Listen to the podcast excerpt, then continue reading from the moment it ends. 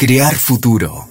La transformación cultural, financiera y digital tiene un propósito. Descubrámoslo juntos. Hola, muy bienvenidos. Esto es Crear Futuro, el podcast de Itaú Argentina, pensado para brindarles información para que manejes cada día mejor tus finanzas. Y hoy te vamos a dar algunos tips para que un préstamo de forma inteligente. Bienvenido Guido, ¿cómo va? Hola Mariana, bienvenidos todos a un nuevo episodio de Crear Futuro, nuestro podcast de educación financiera de Itaú.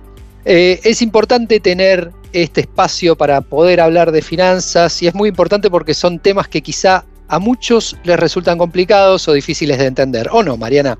Sí, totalmente. La realidad es que la palabra finanza ya suena muy como importante o pomposa y lo lleva uno a pensar que tiene que ser un experto para entender sobre este tema o también que tiene que ser un multiempresario o una persona abocada de manera exclusiva a los negocios para tener que preocuparse por las finanzas, pero la realidad es que las finanzas forman parte de nuestras rutinas y de nuestro día a día.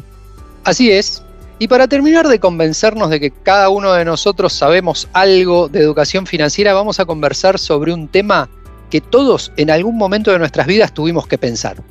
A ver, dame alguna pista para tratar de adivinar un poco. Mira, vamos directamente al punto. ¿Qué es lo primero que pensás si yo te digo la palabra préstamo? Y bueno, mira, lo primero que pienso es que un préstamo es una suma de dinero que me da una entidad o una persona, una familia, no sé, un familiar, que me daría a cambio de un precio determinado, o sea, no va a ser gratis, ¿no? Es un préstamo por lo general que se tiene que devolver con un interés que también es acordado previamente. Eso es lo que yo me imagino. Por eso si yo tuviera que pedir un préstamo hoy, seguro que pensaría en esto que te digo, en cuáles son los intereses, en cuántas cuotas tengo que devolverlo y en qué plazos debería ser esa devolución. Y no te equivocas, Marian, son tres factores muy pero muy importantes a la hora de pensar en pedir o no pedir un préstamo.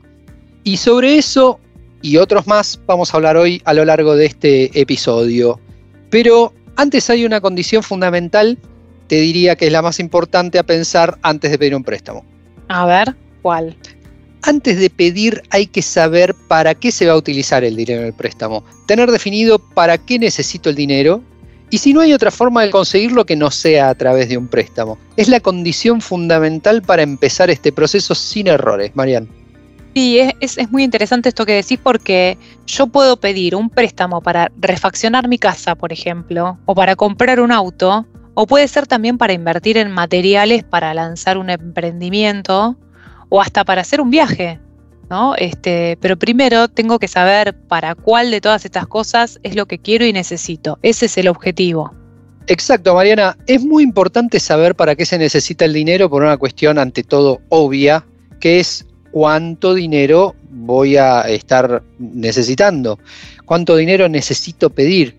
Y una vez que eh, eso esté resuelto, es decir, que ya sé cuál es la cantidad de dinero que preciso, voy a definir los dos pasos que siguen, que son qué tipo de crédito voy a pedir y a quién pedírselo. Está bueno, uno se pone a pensar lo más conveniente sería, como siempre, se le pide el préstamo al banco, porque los bancos actúan bajo un marco de legalidad y regulación, sobre todo en lo que tiene que ver con las tasas de interés, ¿no? Un banco no puede cobrarte una tasa de interés que se le ocurra así al azar sino que siempre están reguladas por el Estado, que es el Banco Central de la República Argentina. También es cierto que para obtener un crédito bancario hay un montón de requisitos a cumplir.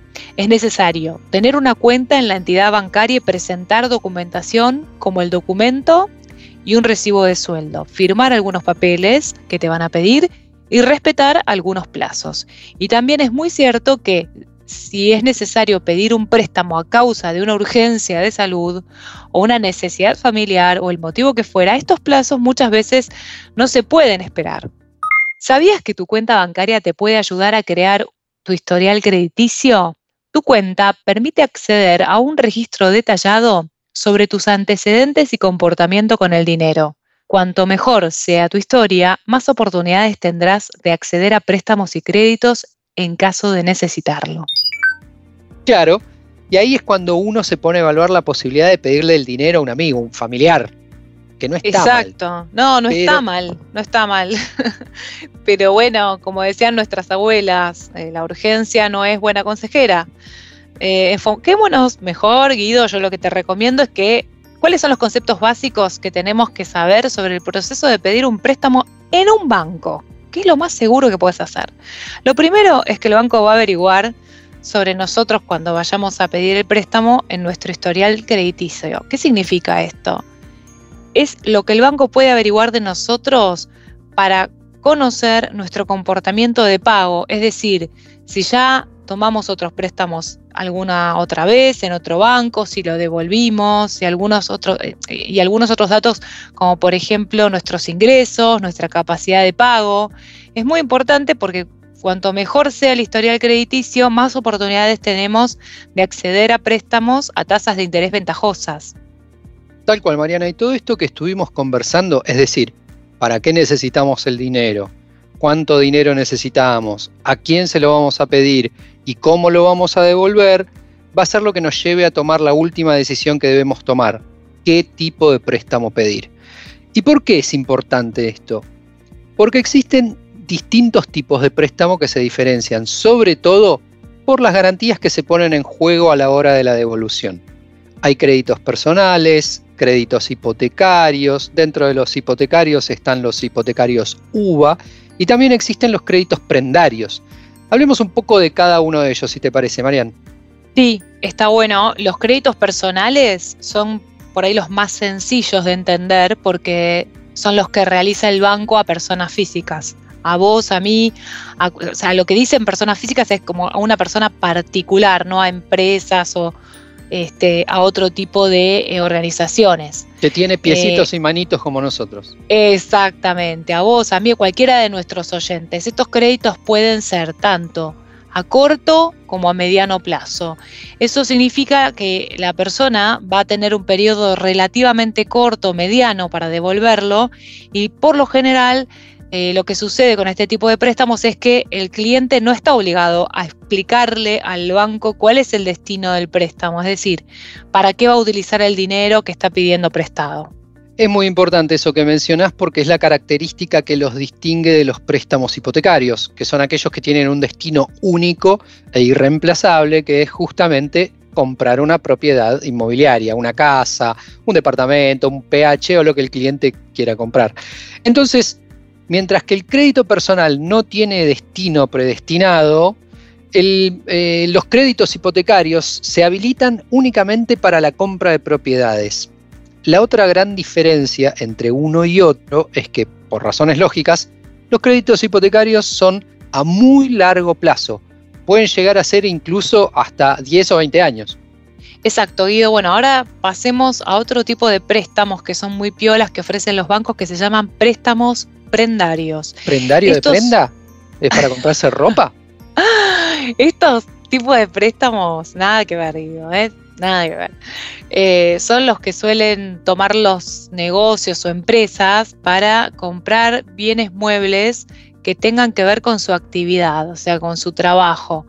Un ejemplo de esto puede ser eh, un empresario agrícola que precise maquinaria o que quiera comprar ganado, ¿no? Este, o un chofer que quiere comprar un auto para desarrollar su actividad, por ejemplo.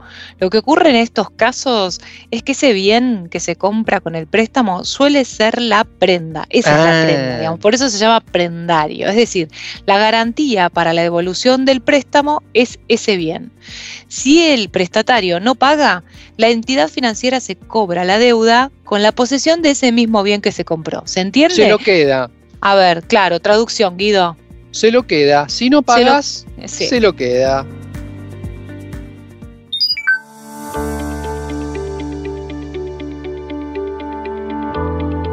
Tenemos un montón de opciones de préstamos y ahora ya las conocemos bastante como para entender cuál es la más conveniente de acuerdo a lo que queremos hacer en el futuro. Cuestión súper importante para tomar buenas decisiones, ¿verdad Mariana? Sí, Guido, la información es poder y mucho más cuando hablamos de finanzas en nuestra Argentina. Espero que hayan disfrutado de este episodio tanto como nosotros. Ya llegamos al fin de este capítulo, pero quédate atento que en el próximo episodio traemos mucha más información piola para que aprendas a manejar tu dinero cada vez mejor. Seguinos en nuestras redes arroba Itaú Argentina en LinkedIn, Facebook, Instagram y Twitter. Twitter. Y si te gustó este episodio, no te olvides de seguirnos también en nuestro perfil de Spotify, Crear Futuro. Hasta la próxima. Chao, chao. Crear Futuro, el podcast de Itaú Argentina.